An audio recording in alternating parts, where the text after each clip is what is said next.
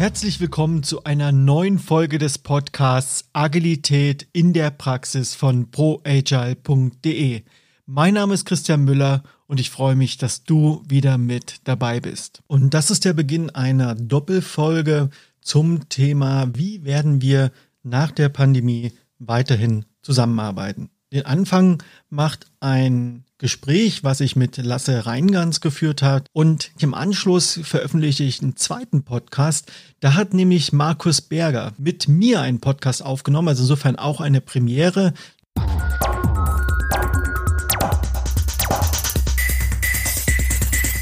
Heute ist bei mir Lasse Reingans. Er ist 40 Jahre jung, kommt aus Bielefeld und ist dem einen oder anderen bekannt durch seine gleichnamige Agentur Reingans. Das ist eine Unternehmensberatung, die letztlich äh, mal angefangen hat als eine Art Digitalagentur, aber mittlerweile Unternehmen auch dabei begleitet, das neue Arbeiten zu kultivieren und zu etablieren. Um, ähm, er hat 2017 unter anderem den Fünf-Stunden-Tag in seiner Agentur eingeführt, ist dadurch auch relativ bekannt geworden und mit ihm werde ich mich heute aber über was ganz anderes äh, unterhalten, nämlich über die Bedeutung von Büros und Zusammenarbeit in der Post-Corona-Ära. Lieber Lasse, schön, dass du da bist. Christian, vielen Dank für die Einladung. Ich freue mich auch. Du sag mal, ihr habt am Anfang der Corona-Pandemie euer Büro komplett leergeräumt. Warum habt ihr das denn getan? Ja, klingt auch mal wieder ein bisschen verrückt eigentlich, wenn ich so höre. Also wir haben, wir haben Folgendes getan. Wir haben äh, im März ganz früh, als es hier losging mit Corona und Zahlen, haben wir entschieden, dass es wegen der Sicherheit von Kollegen und Kolleginnen und ihren Familienmitgliedern, die teilweise hohe Risikogruppe sind, äh, dass es keinen Sinn macht, dass wir im Büro bleiben, sondern alle bitte einfach nach Hause gehen. Ne? Also alle, alle bitte zu Hause arbeiten. Die ganzen Technologien und Tools und Prozesse hatten wir sowieso. Also wir haben schon Teams benutzt, wir haben die ganzen Dinge wie Jira und Zendesk und alles, was man so braucht und arbeiten ja ohnehin alle an Laptops an irgendwelchen Plätzen. Ähm, so haben wir alle Anfang März ins Homeoffice geschickt und dann festgestellt nach ein paar Wochen, ach guck mal, irgendwie geht's allen total gut zu Hause. Es läuft alles super, es bleibt überhaupt nichts liegen, sondern es hat sogar den Anschein, als würden da viele aufblühen. Und das hat uns ähm, dahin geführt, dass wir gefragt haben oder uns gefragt haben, okay, wofür braucht man eigentlich heute noch ein Büro? Und diese Frage haben wir wirklich mal geöffnet an alle gestellt und wir haben dann Umfragen gestartet, haben auch eine Innenarchitektin mit an Bord genommen als Profi, ne, weil wir eben nicht so schlaue Fragen vielleicht hatten wie sie und haben dann geguckt, okay, liebe Kollegen und Kolleginnen, was braucht ihr eigentlich? Was habt ihr für Anforderungen an ein Büro? Und wer möchte eigentlich ein Büro? Ne, es gibt ja auch Menschen, die wollen ja gar keins. Und das war ähm, spannend und wir hatten eben dann auch direkt Nägel mit Köpfen gemacht und das ganze Büro erstmal entkernt. Wir haben einfach alles rausgeworfen, was wir da hatten an Dingen, die hinterfragt werden sollten. Ne? Also wir hatten da für jeden einen Schreibtisch, davon standen überall viele rum, ähm, da stand überall ein Monitor und so weiter und so fort. Dann war plötzlich das Büro leer und wir konnten also wirklich vom Scratch uns ausdenken, okay, was und wie sieht ein Büro der Zukunft aus? Was sind dafür Bedürfnisse, die wir befriedigt haben müssen und so weiter und so fort. Jetzt, so wo es so langsam wieder in so eine gefühlte Normalität zurückgeht, was sind so eure ersten Erkenntnisse, die ihr mitnehmen könnt aus der Corona-Zeit, aus der Remote-Zusammenarbeitszeit und natürlich aus dem Prozess, so ein Büro einfach mal in Frage beziehungsweise umzustellen? Also ich glaube, eine Erkenntnis, die auch schon vorher bei uns da war, aus den Erfahrungen des, mit dem Fünf-Stunden-Tag, ist, dass wirklich jeder total individuell arbeitet und ganz individuelle Bedürfnisse hat, die er auch an Büro stellt, an Arbeit, an, an, an einen Arbeitsplatz, aber auch an irgendwie Arbeitgeber. Ähm, und in den Umfragen kam halt diese Individualität total gut raus. Ne? Da gab es nämlich Menschen, die sagen, ich will fünf Tage zu Hause sein, das finde ich super, habe ich keinen Stress, dann mache ich hier ein bisschen Leben und Arbeiten und mische das so ein bisschen durch. Es gab aber auch Menschen, die sagten, äh, ich will auf jeden Fall so schnell wie möglich ins Büro. Und jetzt über die Monate ist natürlich nochmal eine Erkenntnis gereift, dass Zoom und Teamcalls natürlich nicht so schön sind, wie wenn man mit Menschen manchmal zusammensitzt. Also für mich ist das so. Es gibt Leute, die sagen, super, da muss ich mit Menschen nicht zusammensitzen. Ich finde es eigentlich ganz cool zu interagieren. Ähm, und da, ja, da merkt man einfach, wir müssen irgendwie einen sehr hybriden Ansatz finden, wie man diese Bedürfnisse und die einzelnen Charaktere versorgen kann mit einem Umfeld, wo Arbeit gut gestaltet werden kann. Ne? Also weil das Ziel ist ja nicht, ähm, naja, jedem alles recht zu machen, sondern das Ziel ist ja eigentlich, wie kriegen wir ein optimales Arbeitsumfeld für die größte Masse von Mitarbeitenden eigentlich hergestellt. So, und da sind wir immer noch dran. Und auch durch Corona gibt es natürlich ganz viele Erfahrungen, die nicht nur wir, sondern alle gemacht haben. Plötzlich ist es auch viel normaler, nicht mehr so viel reisen zu müssen, weil manche Termine sind einfach ein großartiges Zoom-Meeting. Früher war der Spruch ja, this meeting could have been an email. Jetzt ist so ja, diese Reise hätte auch ein Zoom-Call sein können und wir sparen alle sehr viel Lebenszeit. Und das zahlt wiederum auf die persönliche Zufriedenheit ein und dann gibt es da einfach ganz viele Dinge, die gerade auch hinterfragt wurden von Menschen, die sonst nicht hinterfragt hätten.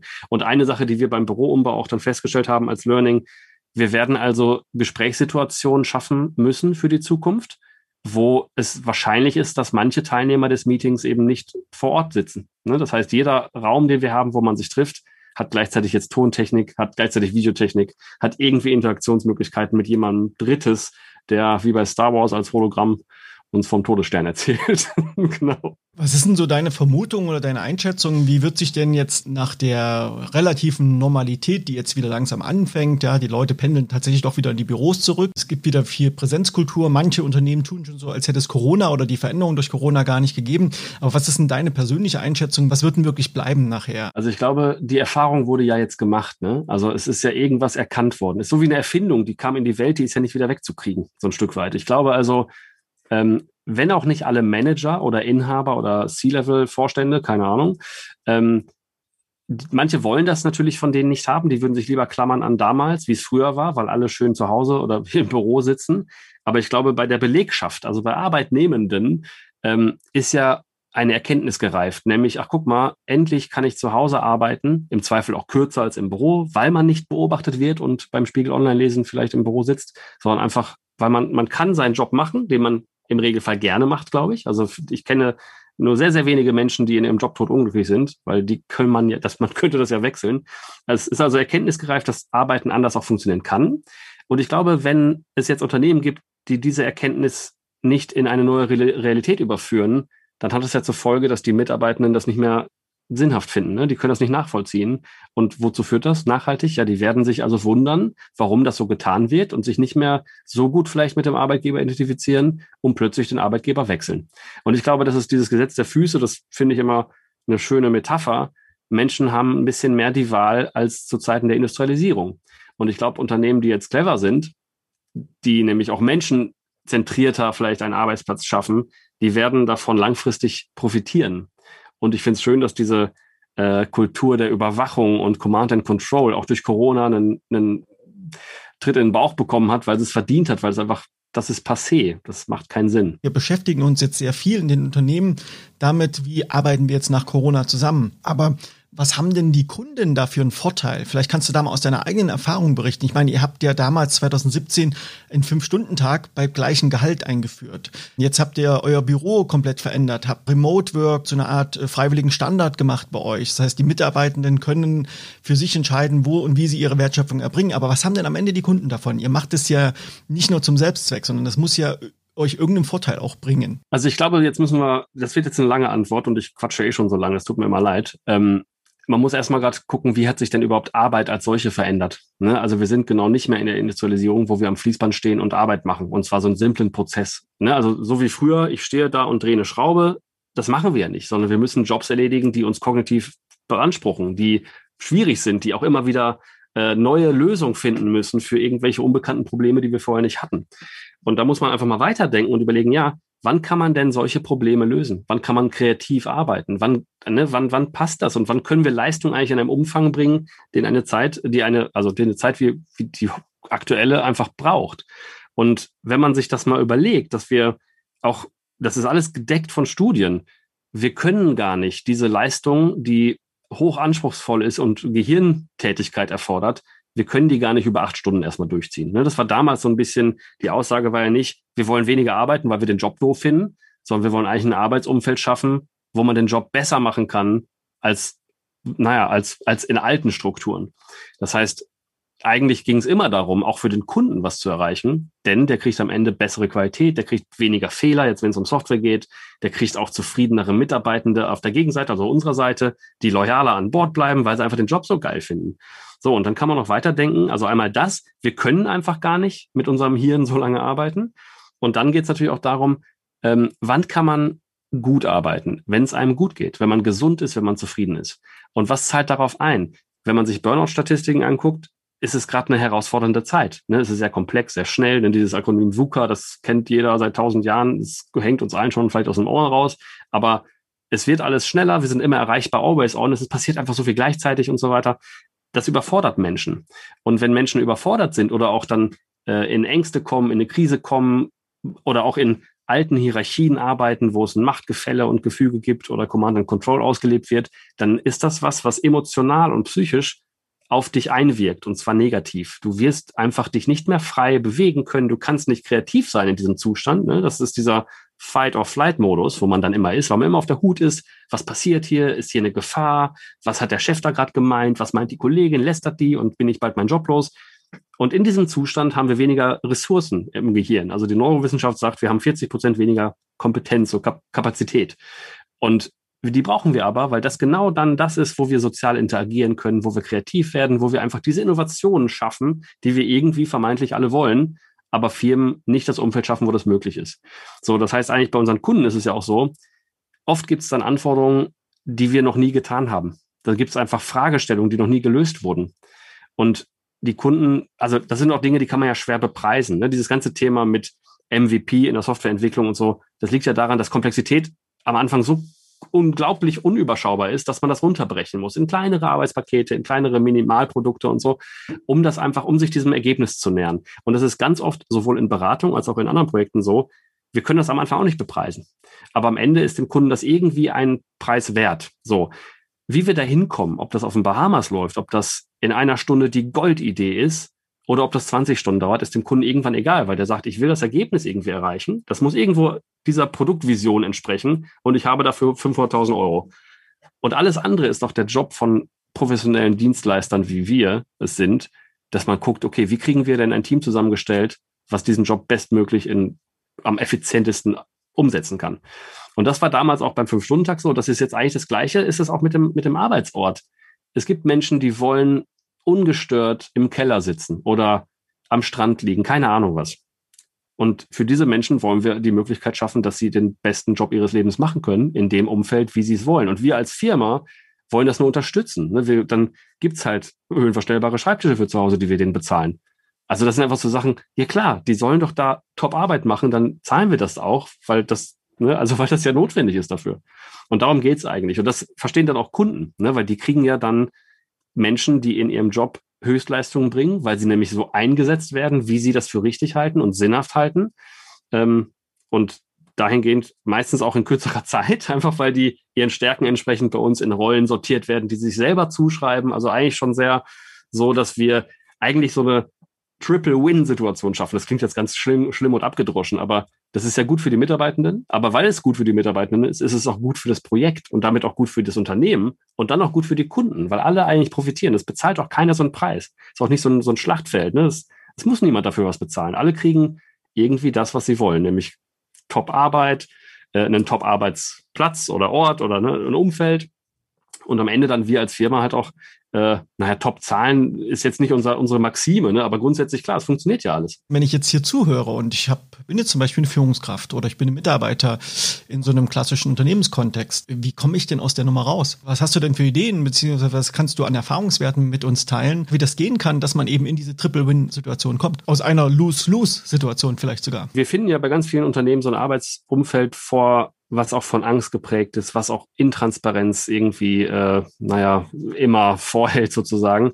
Und das ist eine, das ist, glaube ich, ganz viel Beziehungsarbeit. Und das ist Arbeit an einem selbst, weil man kann die Veränderung bei sich ja starten. Und jede kleine Veränderung und alles, was wir gelernt haben, auch über Fünf-Stunden-Tag und alles, was wir hinter uns jetzt haben, das sind alles ganz viele kleine Methoden und Maßnahmen, die darauf einzahlen, dass an irgendeiner kleinen Stelle was besser wird.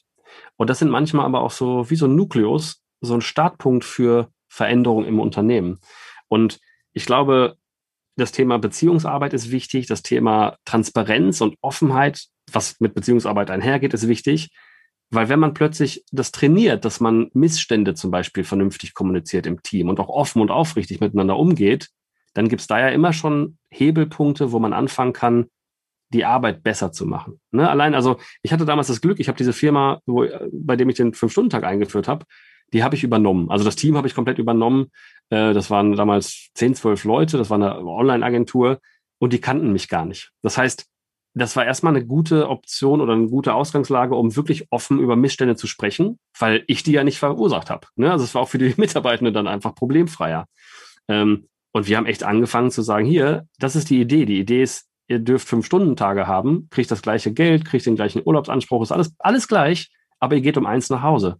Jetzt lasst uns mal überlegen, wie kommen wir dahin? Was ist hier Mist und was müssen wir anders machen? Allein auf der Prozessebene. Wir haben dann schnell festgestellt, ach guck mal, allein Prozesse sind es ja gar nicht, ne? Weil es auch eine Kulturfrage ist. Wie, wie, was muss passieren, damit wir uns hier wohler fühlen, damit wir besser miteinander agieren können und so. Und dann haben wir da die Beziehungsebene eben bearbeitet. Also haben, braucht man auch externe Hilfe oft. Ne? Da muss man Mediation und Supervision und vielleicht auch Achtsamkeitstrainings und Kommunikationstrainings. All das muss man auch investieren als Unternehmen. Das heißt, es ist auch nicht ein günstiger Weg, aber in meinen Augen ist es der einzig nachhaltige Weg, weil wenn man es nicht tut, kommt man da nicht raus aus dem Dilemma. Und wenn jetzt Menschen mitarbeiten, ich glaube, jeder Einzelne hat auch eine Verantwortung. Ne? Wenn man etwas doof findet, dann muss man das auch benennen weil nichts sagen ist dann gleich Zustimmung und dann bleibt es halt beim Alten. Alles das, was du sagst, das klingt auch wieder sehr schön, aber ich sehe da so drei äh, maßgebliche Ebenen, die dann so ein bisschen auch überwunden werden müssen, um da hinzukommen. Nämlich das erste ist natürlich erstmal die Einsicht zu haben, dass es vielleicht problematisch ist oder dass es besser gehen könnte. Das zweite ist, da brauche ich natürlich die Zeit dafür. Also auch Beziehungsarbeit, äh, Selbstreflexion, alles das braucht Zeit. Und das dritte ist natürlich das Thema Motivation.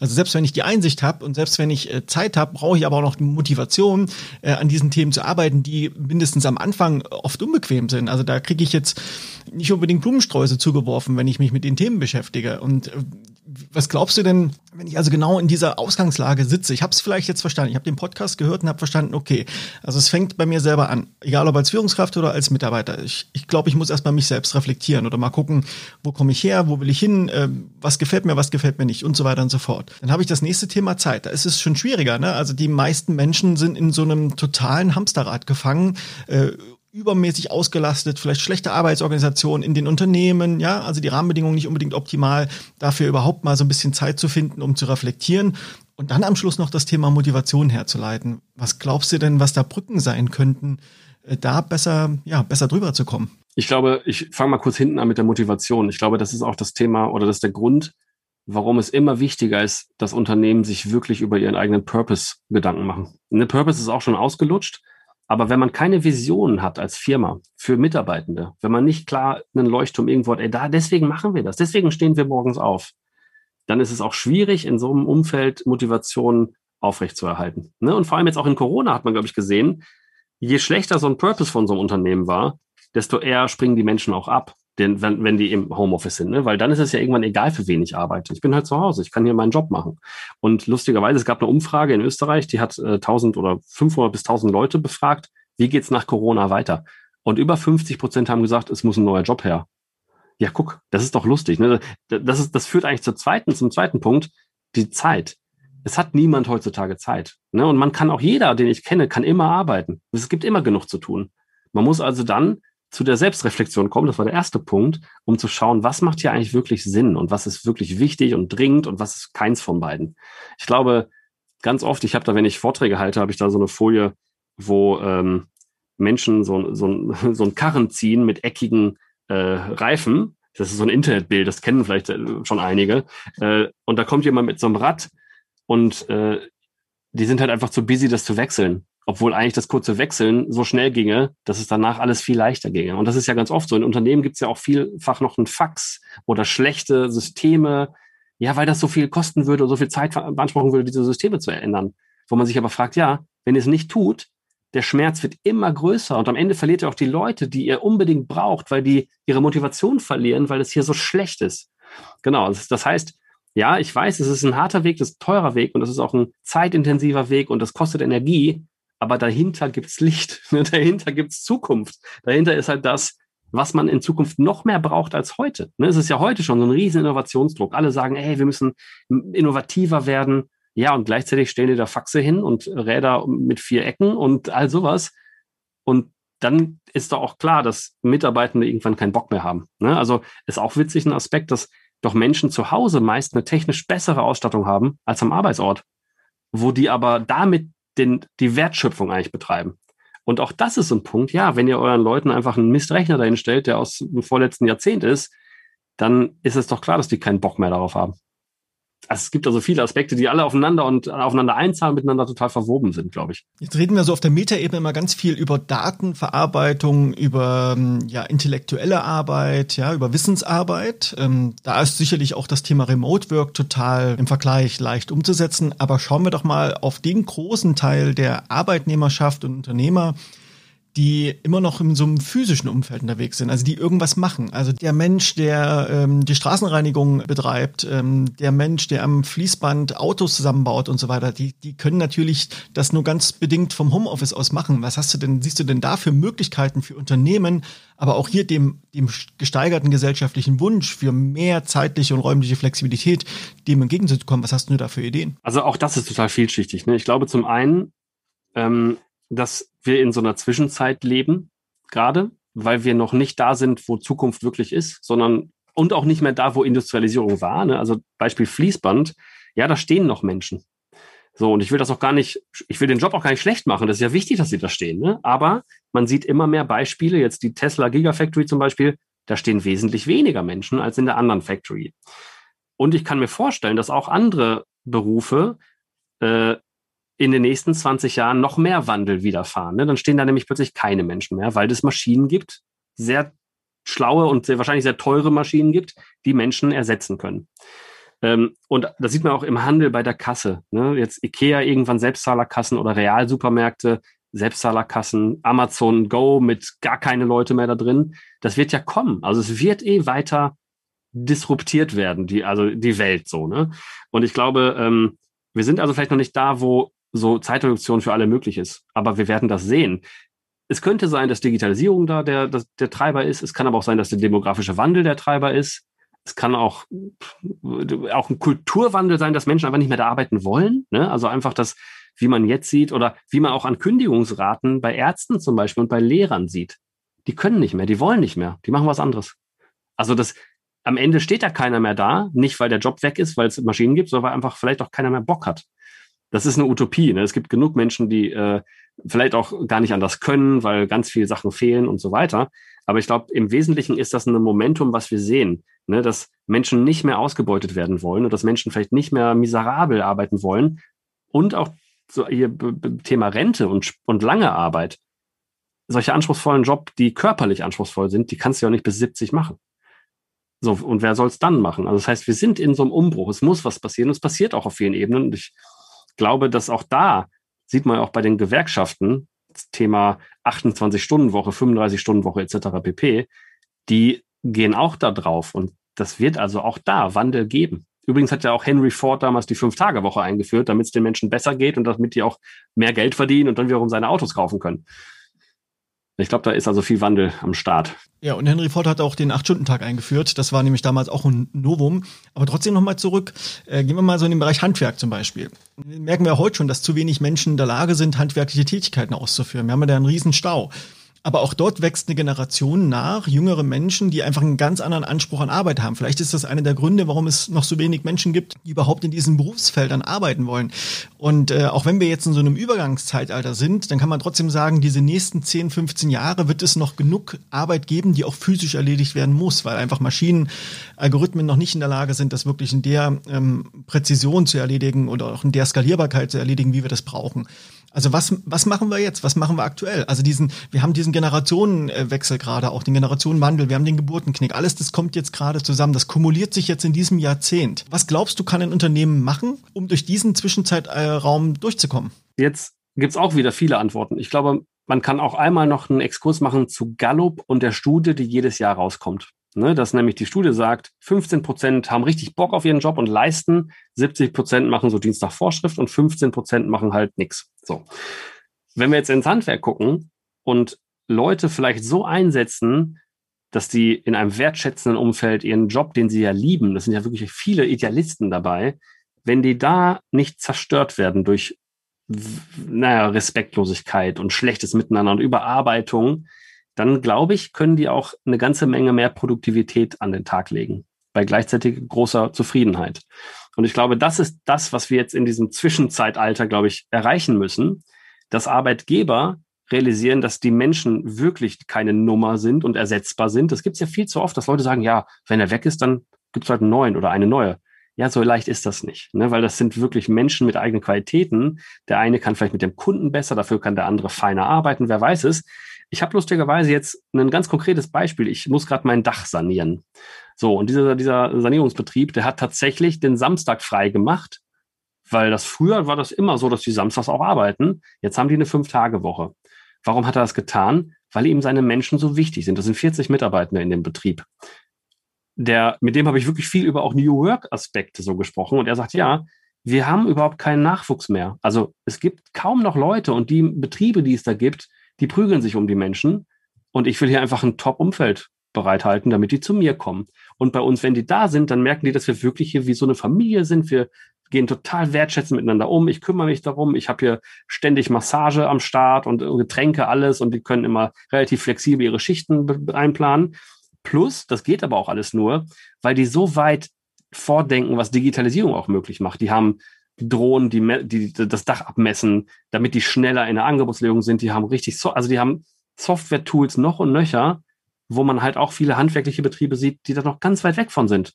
Ne? Also ich habe wirklich, als ich vor zehn Jahren mein Haus umgebaut habe, dann gab es auch teilweise Angebote mit Bleistift auf einen Zettel geschrieben.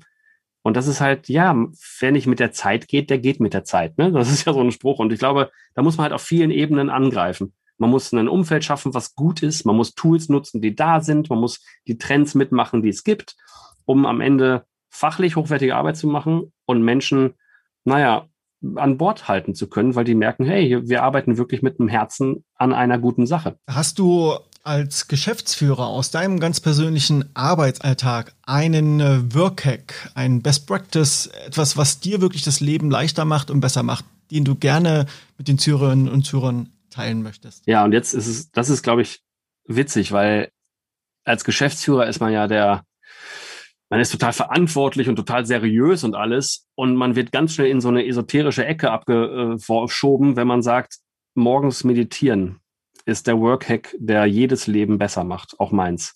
Wenn ich morgens nicht meditiere, dann ist der Tag schlechter, wesentlich schlechter, weil ich danach so klar meinen Tag beginnen kann und dann, nächster Workhack, wirklich morgens ganz klar strukturiere und priorisiere, was ist heute relevant. So, und dann gehen mir Dinge auch ganz viel leichter von der, na, von der Hand, so, so ein bisschen. Das sind so esoterische Themen vermeintlich, die aber total etabliert sind und auch seit tausend Jahren erforscht werden und wo es aber vor allem in Deutschland, glaube ich, noch so viel Vorbehalte gegenüber gibt. Ne? Und das sind so Dinge, da muss man sich, glaube ich, öffnen. So, und ich glaube, ein Workhacker ist wirklich achtsam werden, Achtsamkeitstraining in Anspruch nehmen, sich zeigen, in Beziehungen gehen, sich öffnen, dadurch auch als Vorbild agieren für alle, die für einen und mit einem arbeiten, Fehler zugeben, Fehler von mir aus auch zelebrieren sogar, weil jeder Fehler danach heißt, dass der vielleicht nicht so gemacht wird und man weiterkommt in einem Stück. Ne? Das heißt, ich glaube, Workhack ist wirklich offen und in guter Beziehung mit sich und der Welt sein, um dann naja, besser arbeiten zu können. Lieber Lasse, das war ja ein ganzes Staccato an äh, Empfehlungen und Workhacks. Äh, vielen Dank dafür schon mal. Wenn man mehr über dich und euch und eure Arbeit erfahren möchte, wie kann man dich und euch am besten erreichen? Wie kann man mit euch Kontakt aufnehmen? Also mich gerne auf LinkedIn, Instagram oder Xing in der Reihenfolge. so, gleich anschreiben. Äh, wir, man kann uns auch gerne E-Mails schreiben und unser Kontaktformular und was man so alles hat. Also irgendwo findet man uns. Äh, wir haben jetzt auch lustigerweise ein kleines Videoprojekt gestartet. Man kann sich den sparring-express.de angucken. Das ist ein Videoformat, wo ich immer spannende Menschen einladen möchte, in einer Straßenbahn mit mir durch Bielefeld zu fahren und über relevante Themen äh, sich auszutauschen. Wir haben durch Corona jetzt leider erst nur zwei Folgen letztes Jahr produzieren können. Jetzt kam vorgestern die nächste, haben wir gedreht und ich habe da ganz tolle Leute, die äh, mit mir irgendwie durch die Gegend flitzen. Ähm, genau, unsere Webseite angucken. Man kann uns ab und zu auch immer im Fernsehen sehen oder so oder mal im Podcast, zum Beispiel von dir hören. genau. Das äh, freut mich auch immer. Von, von ach, ich habe auch ein Buch geschrieben, fällt mir gerade ein. Man kann auch mein Buch lesen, Die Fünf-Stunden-Revolution, erschienen 2019 im Campus Verlag. Lieber Lasse, vielen Dank für deine Zeit. Danke, dass du so deine Ideen und deine Einschätzungen und Erfahrungen mit uns geteilt hast. Und ich wünsche dir weiterhin ganz viel Erfolg und Spaß bei und mit der Arbeit und danke, dass du hier mit dabei warst. Sehr gerne, lieber Christian. Hat mir Spaß gemacht. Dankeschön.